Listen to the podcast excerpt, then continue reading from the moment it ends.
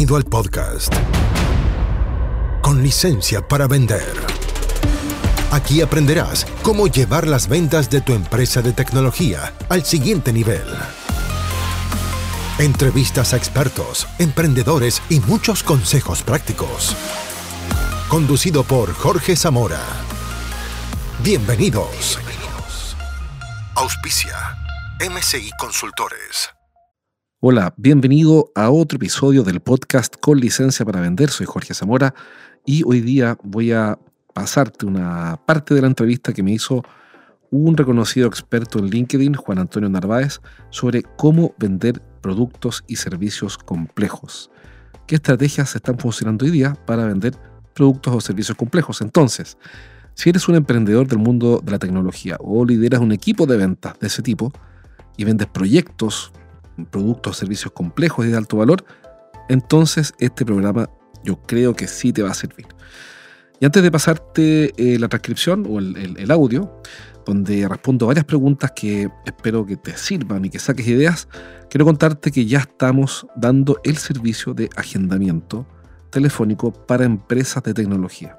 ¿Qué quiere decir esto? Que algunos de nuestros clientes nos pidieron que, además de entrenarlos en la prospección y en el cierre de negocios, le diéramos el servicio de prospección telefónica. Es decir, que clonáramos la máquina de prospección que tenemos dentro de nuestra compañía en sus empresas. Eso ya está funcionando, así que si eres un emprendedor de tecnología y quieres que te ayudemos a conseguir reuniones con clientes calificados, previamente educados y motivados en conocerte, teniendo reuniones únicamente con gente que vale la pena, entonces contáctame a mi correo jorge estrategiasdeventa.com y te cuento cómo podemos ayudarte.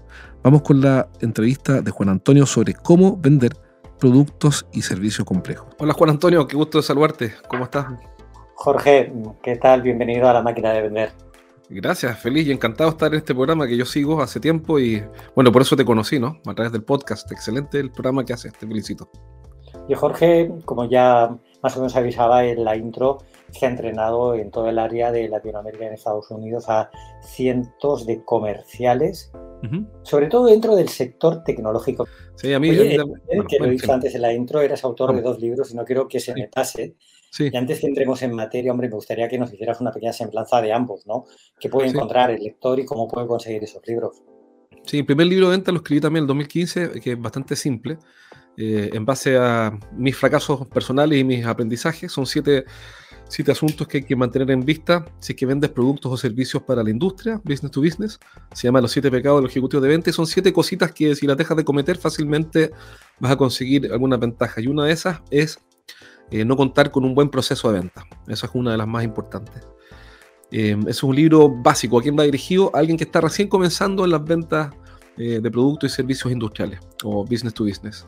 Alguien que está recién comenzando y quiere tener una serie de tips prácticos, es un buen libro. Eh, es un libro que voy a dejar de regalo para los auditores de tu programa, de tu podcast. Así que, ¿cómo obtenerlo? Sencillamente me contactan por LinkedIn, me ponen un mensaje y dicen, oye, eh, quiero mi libro, eh, soy auditor de Juan Antonio y yo les paso por LinkedIn el PDF con todo gusto. Y el segundo libro se llama EduMarketing, una guía para, para educar y conquistar clientes industriales. ¿Y por qué se llama EduMarketing? Porque mm, apunta principalmente a cómo crear, cómo educar clientes en tus soluciones para luego vender de manera fácil. ¿Cuál es la, hipótesis, cuál es la tesis central de esto? Es que mientras más educados, es decir, más comprendan o tengan mayor nivel de conciencia tus clientes respecto a los problemas que tienen y cómo tú puedes ayudarlos, entonces vender es más fácil. Básicamente si afilas el hacha, como dicen también, si mientras mejor prepares, te prepares para vender, educando a tus clientes, más fácil va a ser vender, va a ser menos, va a, ser, va a tener menos fricción, va a ser una venta eh, más sencilla, más llana, va a ser mucho más fácil de ejecutar. Esa es la tesis central y da varios ejemplos de clientes reales con los que trabajamos, eh, educando, educando clientes finales. Así que es una guía práctica, bastante simple. Jorge, ¿qué es lo que la empresa de tecnología, yo la verdad que esta pregunta la haría extensiva a cualquier tipo de empresa, ¿no? Aunque yo sé que tú estés especializado, yo por lo que conozco ya tu trabajo, no me cabe la menor duda que cualquiera, aunque no pertenezca a una empresa tecnológica es que se va a encontrar realmente identificado con, tus ideas y con tu esquema de trabajo, ¿no? Eh, explícanos en, lo que te, encuentras en tu vivir cada día? ¿Qué es lo que no están viendo las empresas? Sí, en general, y tú, tienes razón, porque esto aplica probablemente no a tecnología, sino que a servicios también o, productos, etcétera, de otras industrias. El, una, es, algo bien simple lo que creo que están pasando por alto y es lo que veo todo el tiempo, y, y eso bien simple es que uno no resuelve, en el caso de la empresa de tecnología, no resuelven problemas de tecnología, sino que resuelven problemas de negocios lo que es diferente. ¿Y, por qué es tan diferente? Porque toda la aproximación que yo hago a la venta, si es que vendo tecnología, o versus si resuelvo problemas de negocios, toda la aproximación que le doy a ese esfuerzo de venta es diferente.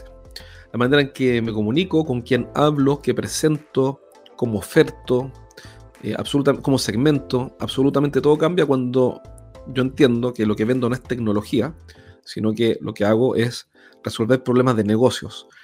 Que tengan después un delivery o una entrega o un producto o un servicio de tecnología, por supuesto, que duda cae. Pero la conversación no es de tecnología, la conversación es de negocio. Y yo sé que esto está súper dicho, es algo muy repetido y muy sabido, pero finalmente, bueno, son, son esas cosas simples, ¿no? Esas cosas absolutamente básicas, pero que son tan básicas que las pasamos por alto. Creo que en el principito creo que ahí el Principito dice, en esa hora creo que sale esa frase, ¿no? Que lo, lo como que lo importante es, eh, es lo, importante está oculto a la vista, como que las cosas realmente importantes y, obvias y, que son fundamentales, por alguna razón las pasamos por alto. Entonces, ¿qué están pasando por alto? Eso, que, que nosotros resolvemos problemas de negocios, no de tecnología. Y aplicaría para otras industrias. Resolvemos, resolvemos problemas de negocios, no de logística resolvemos problemas de negocios, no de fabricación, de negocios, no de, qué sé yo, de, outsourcing, de negocios y no de lo que sea. Nuestro cliente finalmente lo que compra es un resultado porque él debe entregarle ese resultado y reportar ese resultado a alguien. Él tiene un cliente interno. Por ejemplo, si le vendes a un gerente de producción, probablemente él tenga un cliente interno que es el gerente general o los clientes o el gerente de ventas o lo que sea. Básicamente lo que hacemos al venderle a él es ayudarle a que le vaya mejor. Entonces lo que, la conversación no puede ser de tecnología, la conversación tiene que ser de negocios. Eso es como lo que están pasando por alto y lo que veo todo el tiempo. Es bien obvio, pero, pero, pero, en realidad las cosas obvias no son tan obvias al final en el día a día.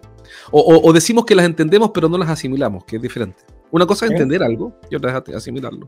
Hay una serie siempre de lugares comunes, ¿no? Cuando te reúnes por primera vez con una empresa tecnológica, ¿cuál es el error más común que te sueles encontrar? Para mi visión, mira, uno de los errores más comunes em, es que no, tienen lista. Yo sé que esto, bueno, también. Lamento no sorprender a tu audiencia con nada que sea súper revelador y, súper eh, eh, estrambótico, súper novedoso. Pero están pasando. Un error muy común es no contar con listas de clientes. Y me pasa mucho, ¿no? Que si tú le preguntas a un gerente general de una empresa mediana, ¿quiénes son todos los clientes a los cuales tú les puedes vender? Y le dice, oye, muéstrame una lista. ¿Quiénes son? Normalmente no tienen una lista para mostrar.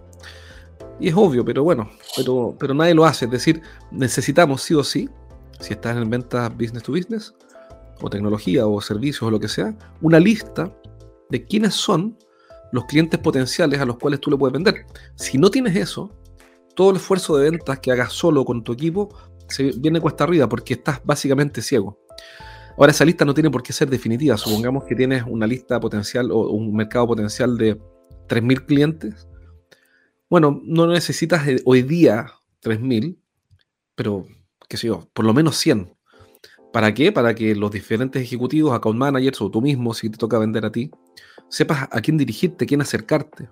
Y para eso, fíjate que nosotros hemos usado mucho como, como fuente de base de datos eh, Sales Navigator. Yo sé que no es la función principal de Sales Navigator, pero, pero y lo hemos aprendido contigo también. Eh, ¿Dónde encontrar estos clientes? ¿Cómo hacen las listas? Bueno, con Sales Navigator.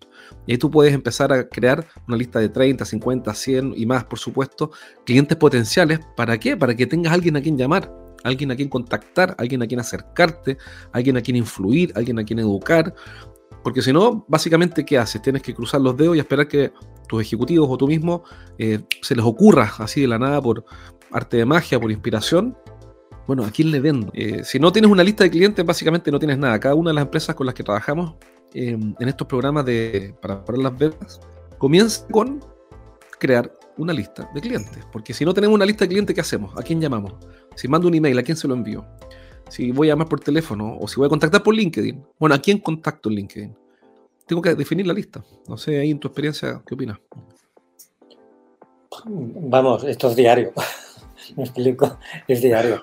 O sea, el no conocer, el, el no conocer a tu propio cliente y es más, casi lo peor que veo, y sobre todo en grandes empresas, es el adocenamiento que muchas veces tiene el comercial permitido por el equipo de ventas, que es que yo tengo asignado mil clientes y yo me quedo ahí.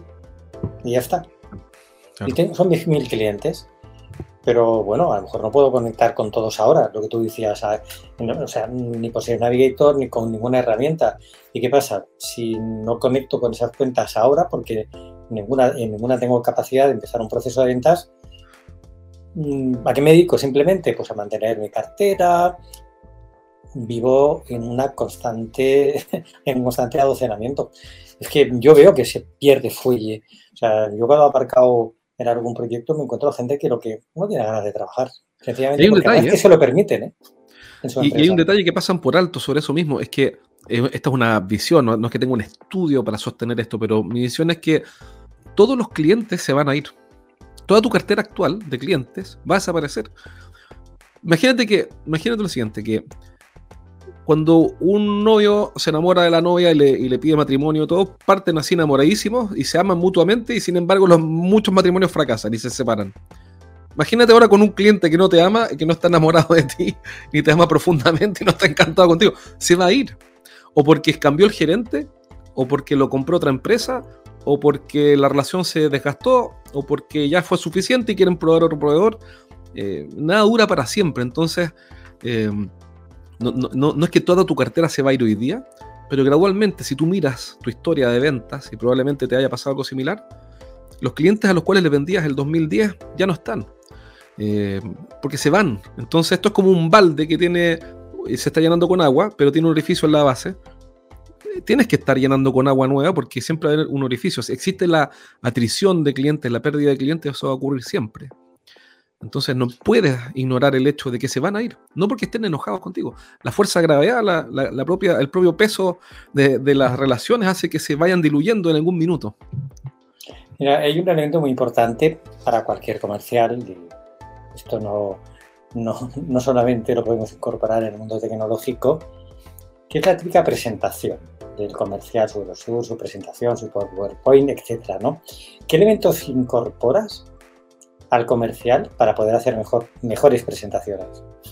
Sí, es una gran pregunta y es parte del entrenamiento que hacemos, que es enseñarles a presentar, que también son puras cosas simples, pero bueno, pero hay que hacerlas bien. Y es que la, la presentación básicamente tiene que girar en torno al cliente. Es decir, no hay nada más aburrido, no existe algo más aburrido, menos interesante que ver presentaciones ajenas. No sé si tú te acuerdas, porque piensa que tú te aburres viendo una serie de Netflix o a veces te conectas a ver una película, no sé, te pasa el fin de semana que ves una película, llevas 10 minutos y dices, bueno, esta película no sorprende, no me engancha. Y los tipos invirtieron millones de dólares en Netflix o en no sé qué otras cosas hay para ver televisión, lo que sea, digamos, invirtieron millones de dólares para hacer una película y tú miras esto y a los 10 minutos te desconectas o la cambias. Imagínate ahora lo que es para un cliente ver no una película, ni una serie de acción, sino que, o de amor, de ahí depende de las preferencias de tu público, pero, sino que ver una presentación tuya. O sea, no puede ser menos interesante y menos atractivo escuchar a alguien hablar de sí mismo. Entonces, ¿cuál es la primera recomendación que hacemos y, la forma en que lo articulamos? Te la describo luego, es que toda la, toda la presentación hable del único que al cliente le interesa, que es el mismo. Entonces, eh, más allá de los elementos particulares que tiene una buena presentación, la clave está en que esté centrada en tu público y no en ti. Para lo cual tienes que saber primero con quién vas a hablar. Y, luego, las diapositivas, si es que vas a usar diapositivas, y que ojalá sean las mínimas posibles, eh, tiene que hablar de lo que a él le interesa. Y lo que más le interesa a una persona es resolver sus problemas, sus hemorragias. No le interesa ni el producto que vende, ni el servicio, ni tu marca, nada por el estilo, sino que a él le interesa que le hables de cómo eliminar su problema. Por ejemplo, vamos a suponer que que vas a ir a ver a un cliente, voy a suponer un ejemplo burdo, pero fácil de explicar, y tu cliente tiene dolor de espalda porque está todo el día como nosotros sentado frente al computador.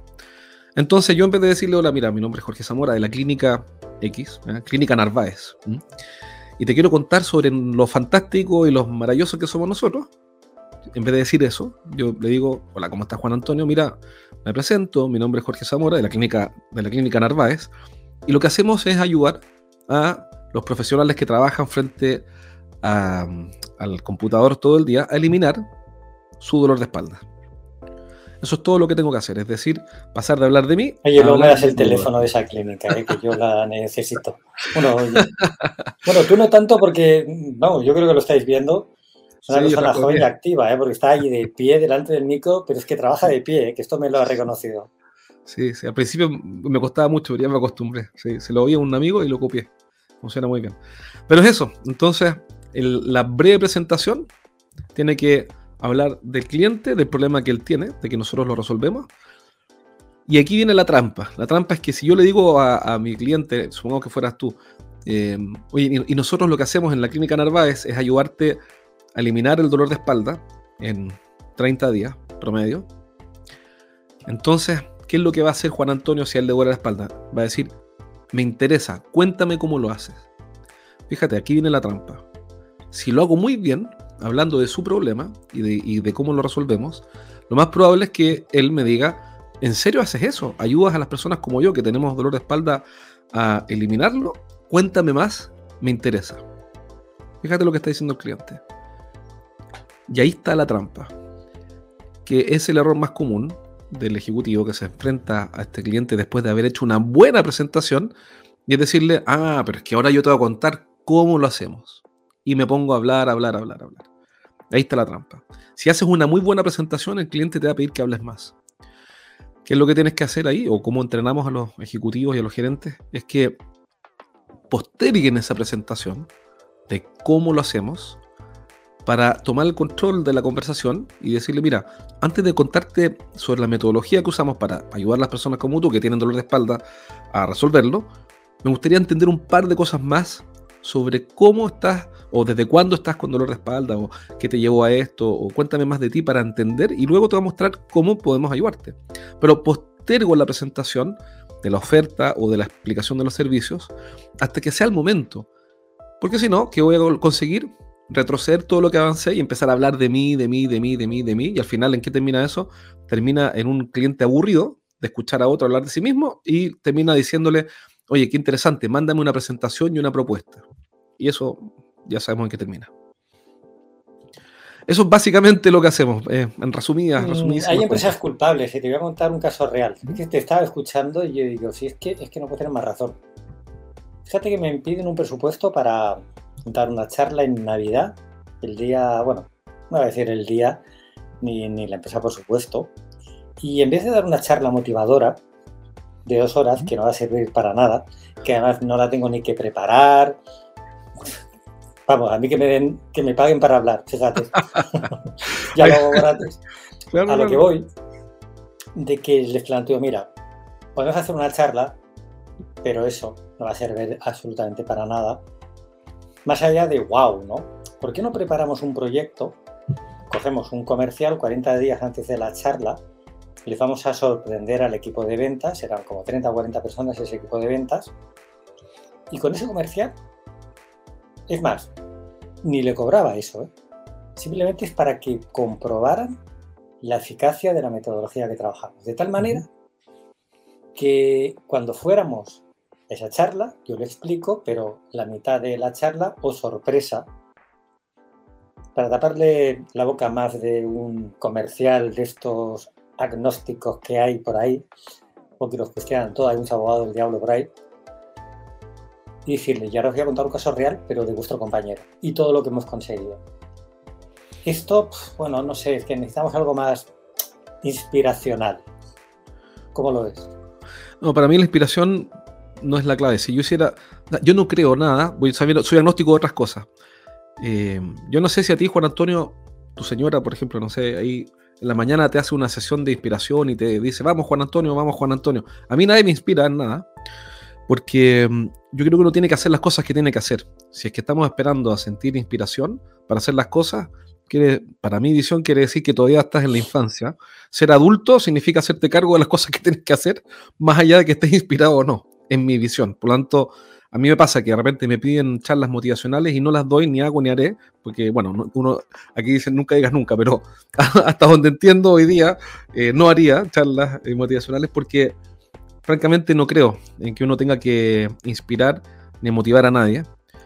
¿Por qué? Porque la motivación, y esto se lo aprendí a otras personas eh, con las que les pregunté y entrevisté, gente experta en estos temas, y me decían que la motivación viene de la palabra motor, el motor siempre es interior ¿A qué voy con eso? A que yo no puedo agregarte el motor para progresar. Lo que yo puedo es aceitar el motor, calibrar el motor, despejar la ruta para que el vehículo avance, eh, no interrumpir la motivación, pero no puedo hacer que una persona que no tiene ninguna ambición en esta vida, que no quiere progresar, que no tiene motivación al logro, que esa persona cambie de la noche a la mañana y ahora pase a ser un motivado. Y si tú ves lo que ocurre normalmente en estas charlas, es que las personas salen motivadas con un impulso de motivación, que es una cuestión más que de convicción, es una cuestión meramente emocional, pero a las cuatro horas vuelven a ser las personas que eran, al día siguiente todo sigue igual. Yo no sé de casos en los cuales alguien fue a una charla motivacional, salió de ahí y triplicó las ventas, triplicó sus ingresos, invirtió en propiedades y se convirtió en un gran empresario. No he visto eso. Lo que he visto sencillamente es que las personas que trabajan duro de forma consistente en el tiempo y se esfuerzan todos los días en mejorar, consiguen grandes cosas a nivel acumulado. Pero la, verdad es que no creo en, el efecto de una charla motivacional. Creo que la gente tiene que madurar, hacerse cargo de la vida. La vida tiene cosas motivadoras y otras que no. Y el trabajo hay que hacerlo, motive o no, porque si no, ¿de qué estamos hablando? Ándate a vivir a Fantasilandia, no sé. Ahí yo no sé, no sé. Mira, tiene, eh, no, estoy, no estoy cerrado a escuchar otras opiniones. Tienen que haber otras opiniones, pero yo creo que el trabajo hay que hacerlo. Yo siempre he dicho de que yo no puedo enseñar nada a nadie. Si una persona no es capaz de vender por sí mismo, todo tiene arreglo. Ahora, lo que sí que podemos trabajar es aquella persona que realmente sí que es buena, cómo mejorar su productividad, cómo invertir mejor sus recursos, cómo tratar menos en prospectar, cómo mejorar su proceso de venta. Pero, no sé, yo creo que ya somos todos grandes.